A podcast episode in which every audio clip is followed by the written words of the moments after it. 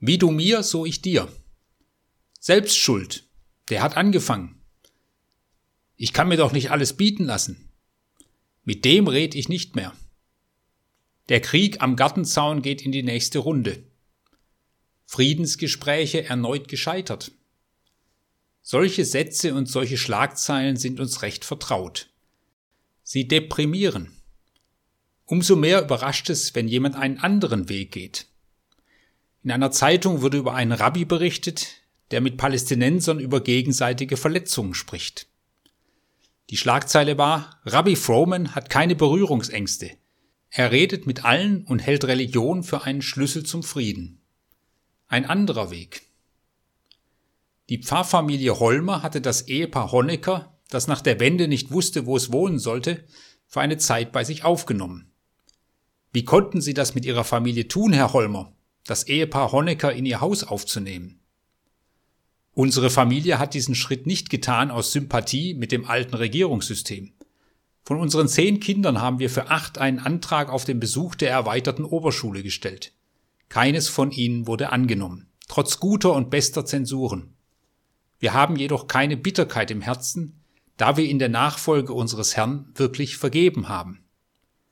Was hat Ihnen die Kraft dafür gegeben? Ach, wissen Sie, ich lebe ja selbst seit Jahren von der Vergebung meines Herrn Jesus Christus. Immer wieder wird uns in der Welt und besonders auch in den letzten Wochen vor Augen geführt, wie zerbrechlich und verletzlich der Frieden ist. Und seine Kostbarkeit wird uns neu bewusst. Der Frieden ist auch ein entscheidendes Wort in der Bibel. Es ist ein Zeichen höchster Erfüllung und Freude, wenn Gerechtigkeit und Frieden sich küssen, wie es im Psalm 85, Vers 11 heißt.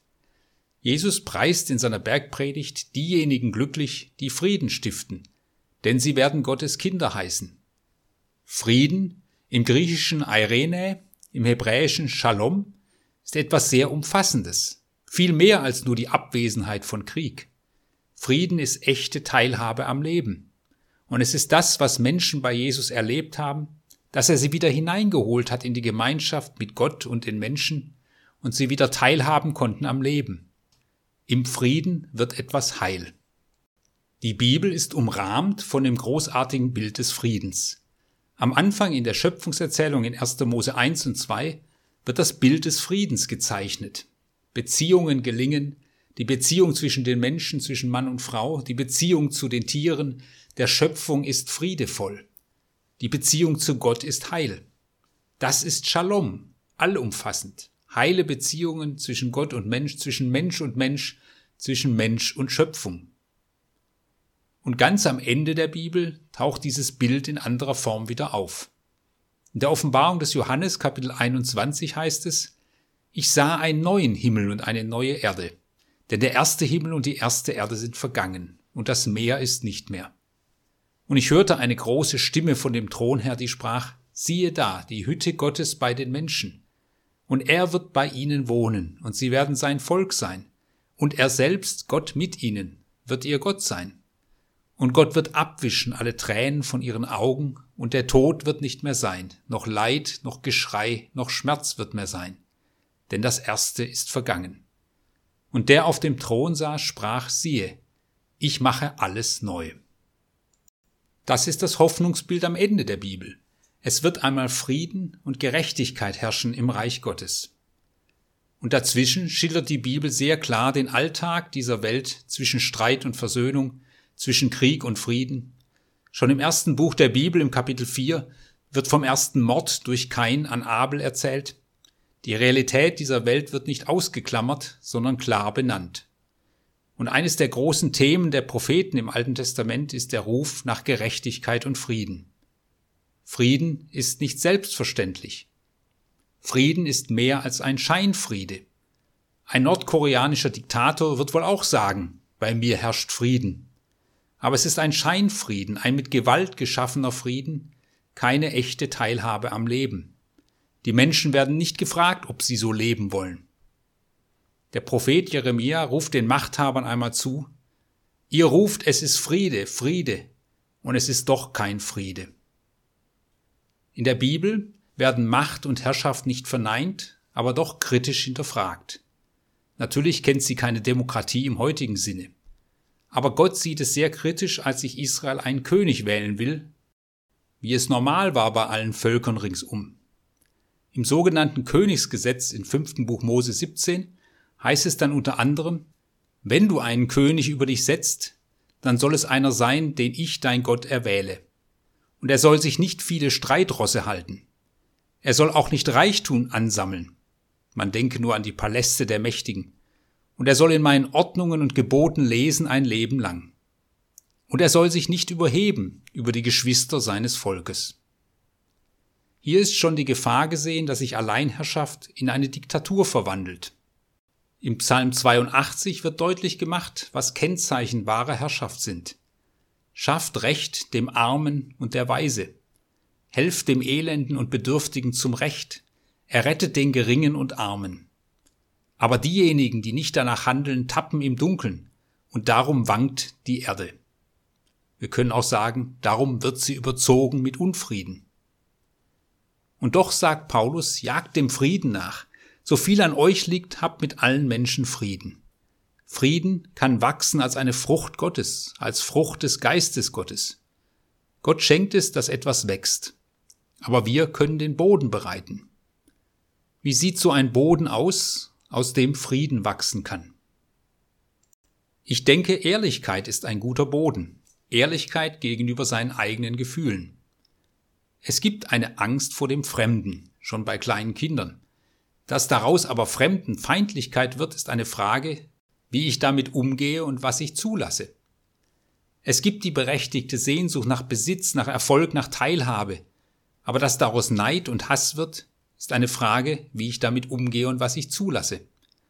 Gefühle, Wut, Ärger, Hass ehrlich wahrzunehmen, sie zu benennen, sie auch vor Gott zu bringen und dann um einen guten Umgang mit ihnen zu ringen. Eine zweite Frage ist, wie schnell ich mich hineinziehen lasse in die Unversöhnlichkeit oder gar die Feindschaft. Immer wieder wurde versucht, Martin Luther King in seinem gewaltlosen Kampf für Gleichberechtigung, Gerechtigkeit und Frieden zu gewaltvollen feindlichen Handlungen zu nötigen. Er hat dem widerstanden. Er wollte sich nicht zum Feind machen lassen. Und das ist sehr nahe dran an dem, was Jesus am Kreuz tut und sagt. Vater, vergib ihnen, denn sie wissen nicht, was sie tun. Jesus lässt sich nicht, auch am Kreuz nicht, zum Feind machen. Er bleibt der Versöhner. Noch am Kreuz schenkt er einem, der neben ihm hängt und sich ihm zuwendet, echte Teilhabe und Frieden. Heute wirst du mit mir im Paradies sein. Damit wird deutlich, Frieden braucht Mut. Auch Mut ist ein solch guter Boden, auf dem Frieden wachsen kann. Frieden muss gewagt werden. Ich fand es sehr gut, als ich einmal von einer Familie eingeladen wurde, um einen Streit zu schlichten, der in der Familie bestand. Ich fand es mutig zu sagen, wir wollen da raus, wir holen uns auch Moderation von außen. Ich habe dann deutlich gemerkt, wie stark der Erfolg davon abhing, ob die Bereitschaft dazu da ist, ehrlich zu sein, Verletzungen zu benennen, eigene Schuld einzugestehen und bereit zu sein, zu vergeben und neue Schritte zu gehen. Wenn beide Seiten nur die Bestätigung wollen, dass sie Recht haben, dann kommt nichts dabei heraus. Frieden braucht den Willen, etwas zu ändern und auch die Hoffnung dazu. Frieden braucht auch eine Pädagogik des Friedens. Da er nicht selbstverständlich ist, muss sein Wert weitervermittelt werden, auch und vor allem an die nächste Generation. Ein Kennenlernen dessen, was fremd ist, zum Beispiel durch einen Schüleraustausch, das Schaffen eines respektvollen Umfeldes, wie rede ich über andere? Das Lernen und Fördern von Empathie, vom Zuhören können, sich ein Stück weit in einen anderen Menschen hineinversetzen können, ein sinnvolles Gedenken historischer Momente, wo Frieden gescheitert und gelungen ist, die Förderung des Verständnisses, dass eine gute freiheitliche Rechtsordnung einen Sinn und Wert hat, das Begreifen der Gottesebenbildlichkeit des Menschen, dass jeder Mensch einen Wert und eine Würde hat, und das Recht auf Freiheit. Und dankbar sehen zu lernen, an wie vielen Stellen auch ein friedvolles Miteinander gelingt und was dazu beiträgt. Zum Frieden gehören zwei oder mehrere Seiten. Und es gibt in unserer Welt, wie sie nun ist, Situationen, in denen es ein Recht geben muss, sich zu verteidigen, wie es zum Beispiel gerade die Ukraine tut.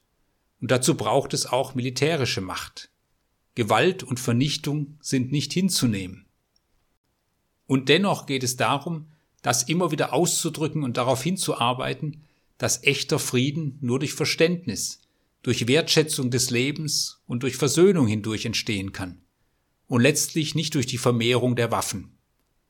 Die Bibel redet auch von einem Frieden, der noch über den weltlichen Frieden hinausgeht, den Frieden mit Gott. Dieser ist ein Geschenk durch Jesus Christus. Und so konnte die Gemeinde formulieren, Christus ist unser Frieden. Er hat uns versöhnt mit Gott. Ein Friede, der trägt. Frieden ist nicht selbstverständlich. Frieden muss immer neu eingeübt werden. Frieden muss gestaltet werden und braucht den langen Atem. Frieden muss auch verteidigt werden. Frieden braucht den Blick auf den Wert des anderen und der anderen. Und der Friede braucht das Gebet. Gib Frieden, Herr, gib Frieden.